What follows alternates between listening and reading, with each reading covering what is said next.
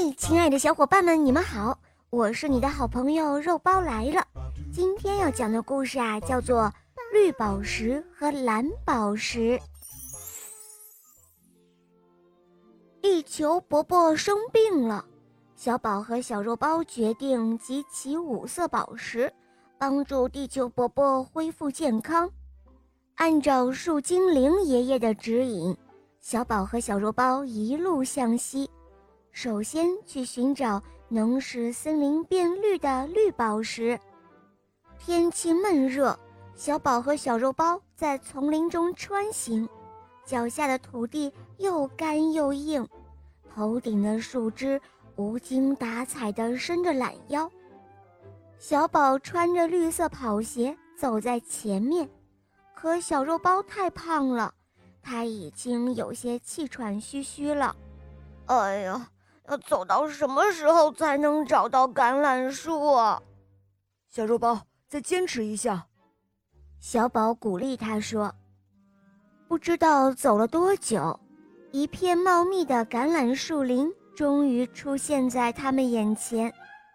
树林中弥漫着清冽的橄榄香味。”真是令人心旷神怡，两个小伙伴兴奋极了。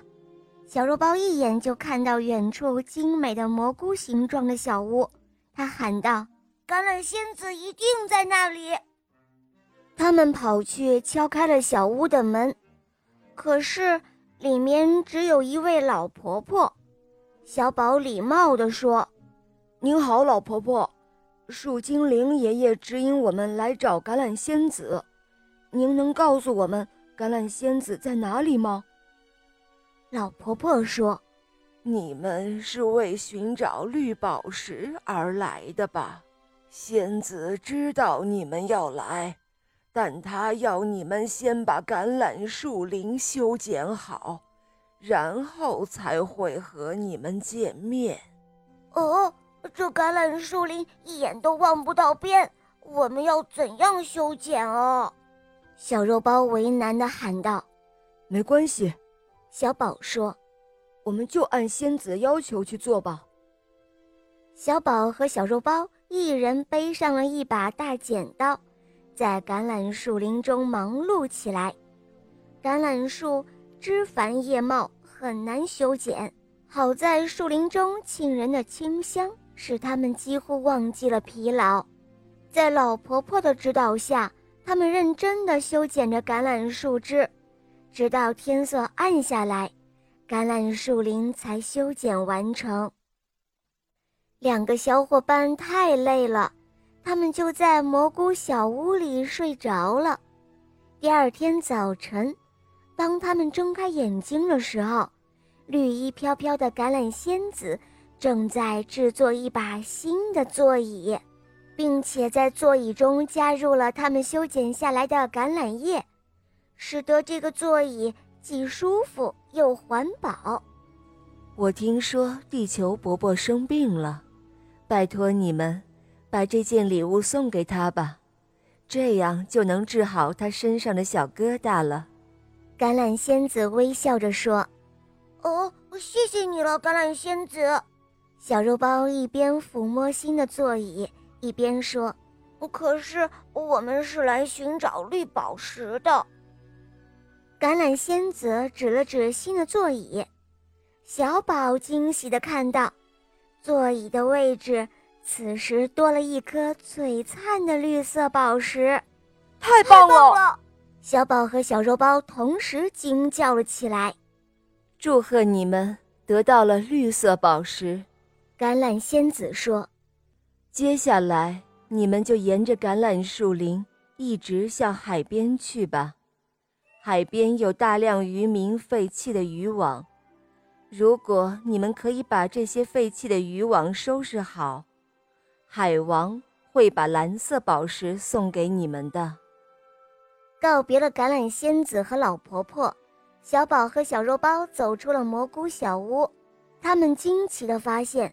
脚下原本干旱的土地已经绿草如茵，他们修剪过的橄榄树林就像一片绿色的海洋，蔚为壮观。森林果然变绿了。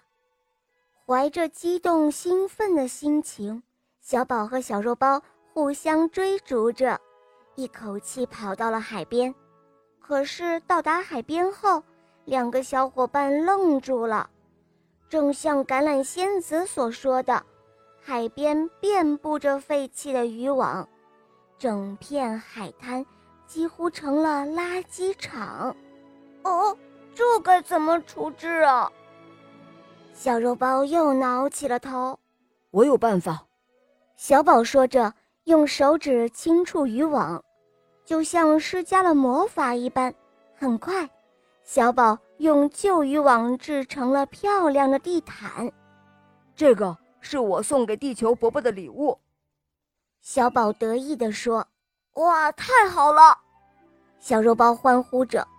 而就在此时，海浪突然欢腾了起来，两个小伙伴忙向海上张望，只见海水比以前更蓝了。